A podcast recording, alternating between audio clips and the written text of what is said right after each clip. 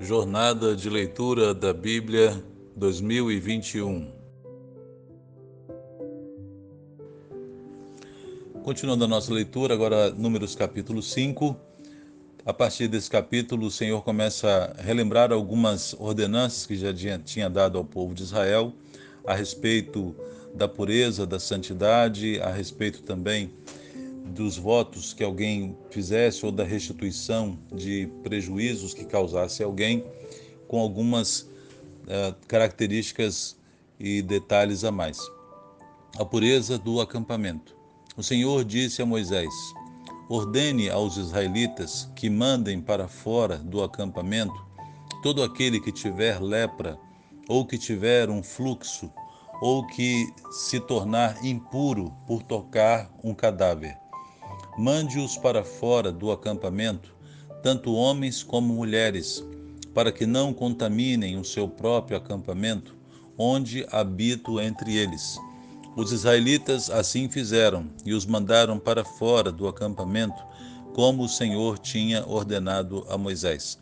Então perceba esse cuidado do Senhor em que as pessoas que tivessem algum tipo de enfermidade, algum tipo de sangramento, ou fluxo, ou tivesse em contato com uh, de tocar num cadáver, numa pessoa morta, precisava, precisava se afastar do acampamento, primeiro pela presença de Deus entre eles, Deus sendo santo, ninguém impuro poderia estar no mesmo local onde Deus habitava, mas também uma forma de preservação do povo de Deus, porque as pessoas com essas enfermidades como a lepra e outras doenças, poderiam disseminar e contaminar todo o arraial de Israel, fazendo muitas pessoas morrerem.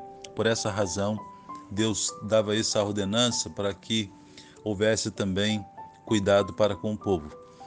A restituição por danos e prejuízos.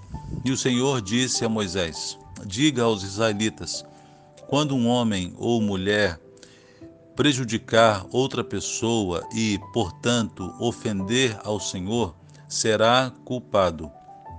Confessará o pecado que cometeu, fará a restituição total, acrescentará um quinto a esse valor e entregará tudo isso a quem ele prejudicou.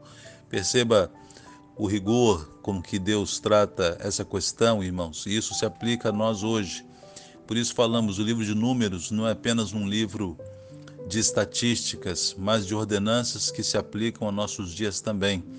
E que bom seria se todo aquele que causasse um prejuízo a alguém pudesse entender isso, como está no verso 6, né? Prejudicar outra pessoa, portanto, ofendeu ao Senhor. Ofender ao Senhor será culpado. Quando prejudicamos alguém, estamos ofendendo ao Senhor, estamos pecando contra a pessoa e pecando contra o Senhor. Por isso, precisamos ser santos e restituir e restaurar o dano que causamos quando prejudicamos alguém. Verso 8. Mas se o prejudicado não tiver nenhum parente próximo para receber a restituição, esta pertencerá ao Senhor e será entregue ao sacerdote juntamente com o carneiro com o qual se faz propiciação pelo culpado. Todas as contribuições, ou seja, todas as dádivas sagradas que os israelitas trouxerem ao sacerdote, pertencerão a ele. As dádivas sagradas de cada pessoa pertencem a ela, mas o que ela der ao sacerdote pertencerá ao sacerdote o teste da mulher suspeita de adultério. Nessa parte agora aqui do capítulo 5, o Senhor já tinha dado ordenanças a respeito de um adultério em flagrante, em que tanto o homem quanto a mulher que fossem pegos em adultério deveriam ser mortos, deveriam ser apedrejados. Agora o Senhor, em cuidado com as mulheres, o Senhor estabelece aqui uma lei e um preceito de cuidado e de amor para com as mulheres, porque o, o contexto é uma suspeita de adultério. E se Deus não tivesse colocado essa ordenança, um marido ciumento apenas com suspeita de que a mulher o tivesse traído, poderia forjar uma acusação e levá-la a ser morta apenas por uma suspeita infundada. Verso 11. Então o Senhor disse a Moisés: Diga o seguinte aos israelitas: Se a mulher de alguém se desviar e lhe for infiel, e outro homem deitar-se com ela, e isso estiver oculto de seu marido, e a impureza dela não for descoberta, por não haver testemunha contra ela, nem tiver ela sido pega no ato, e se o marido dela tiver ciúmes e suspeitar de sua mulher, esteja ela pura ou impura, ele a levará ao sacerdote com uma oferta de um jarro de farinha de cevada em favor dela. Não derramará azeite, nem porá incenso sobre a farinha, porque é uma oferta de cereal pelo ciúme, para que se revele a verdade sobre o pecado. O sacerdote trará a mulher e a colocará perante o Senhor. Então apanhará um pouco de água sagrada num jarro de barro e colocará na água um pouco do pó do chão do tabernáculo. Então perceba que o pó do próprio chão do tabernáculo também era um pó sagrado, porque ali era a presença de Deus. Essa água sagrada certamente também vinha da purificação que os sacerdotes faziam, uma água sagrada também.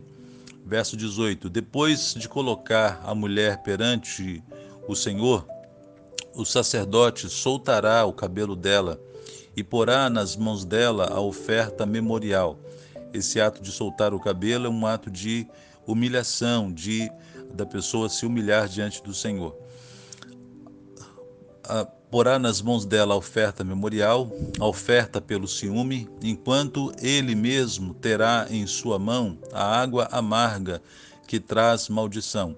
A água não era necessariamente amarga, mas ela, o seu efeito e o que ela poderia causar é que era classificada assim como água amarga.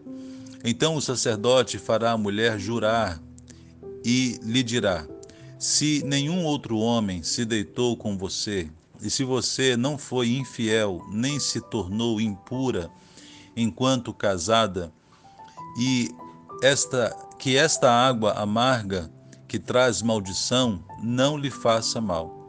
Mas se você foi infiel enquanto casada e se contaminou por ter se deitado com um homem que não é seu marido, então o sacerdote fará a mulher pronunciar este juramento com maldição: que o Senhor faça de você objeto de maldição e de desprezo no meio do povo, fazendo que a sua barriga inche e que você jamais tenha filhos que esta água que traz maldição entre em seu corpo, enche a sua barriga e a impeça de ter filhos. Então a mulher dirá: Amém, assim seja. O sacerdote escreverá essas maldições num documento e depois as lavará na água amarga. Ele a fará beber a água amarga que traz maldição, e essa água entrará nela causando-lhe amargo sofrimento. O sacerdote apanhará das mãos dela a oferta de cereal pelo ciúme, a moverá ritualmente perante o Senhor e a trará ao altar. Então apanhará um punhado da oferta de cereal como oferta memorial e a queimará sobre o altar. Depois disso, fará a mulher beber a água. Se ela houver se contaminado, sendo infiel ao seu marido, quando o sacerdote fizer que ela beba a água que traz maldição, essa água entrará nela e causará um amargo sofrimento. Sua barriga inchará e ela incapaz de inchará e ela incapaz de ter filhos se tornará objeto de maldição entre o seu povo.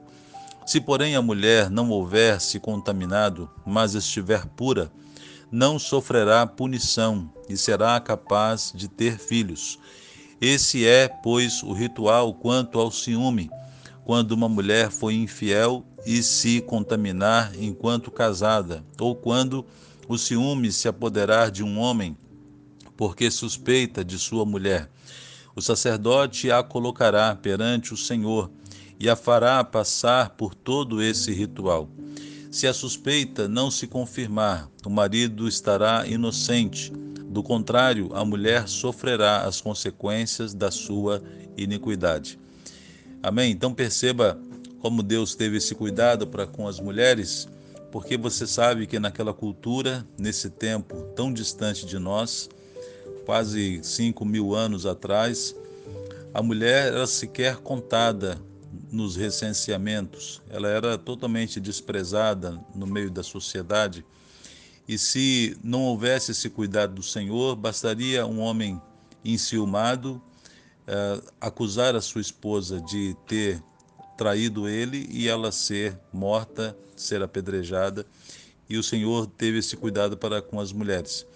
E essa cultura desse tempo, nada era dito e nada se fazia, por exemplo, os homens poderiam ter até mais de uma esposa. Não que o Senhor aprovasse isso.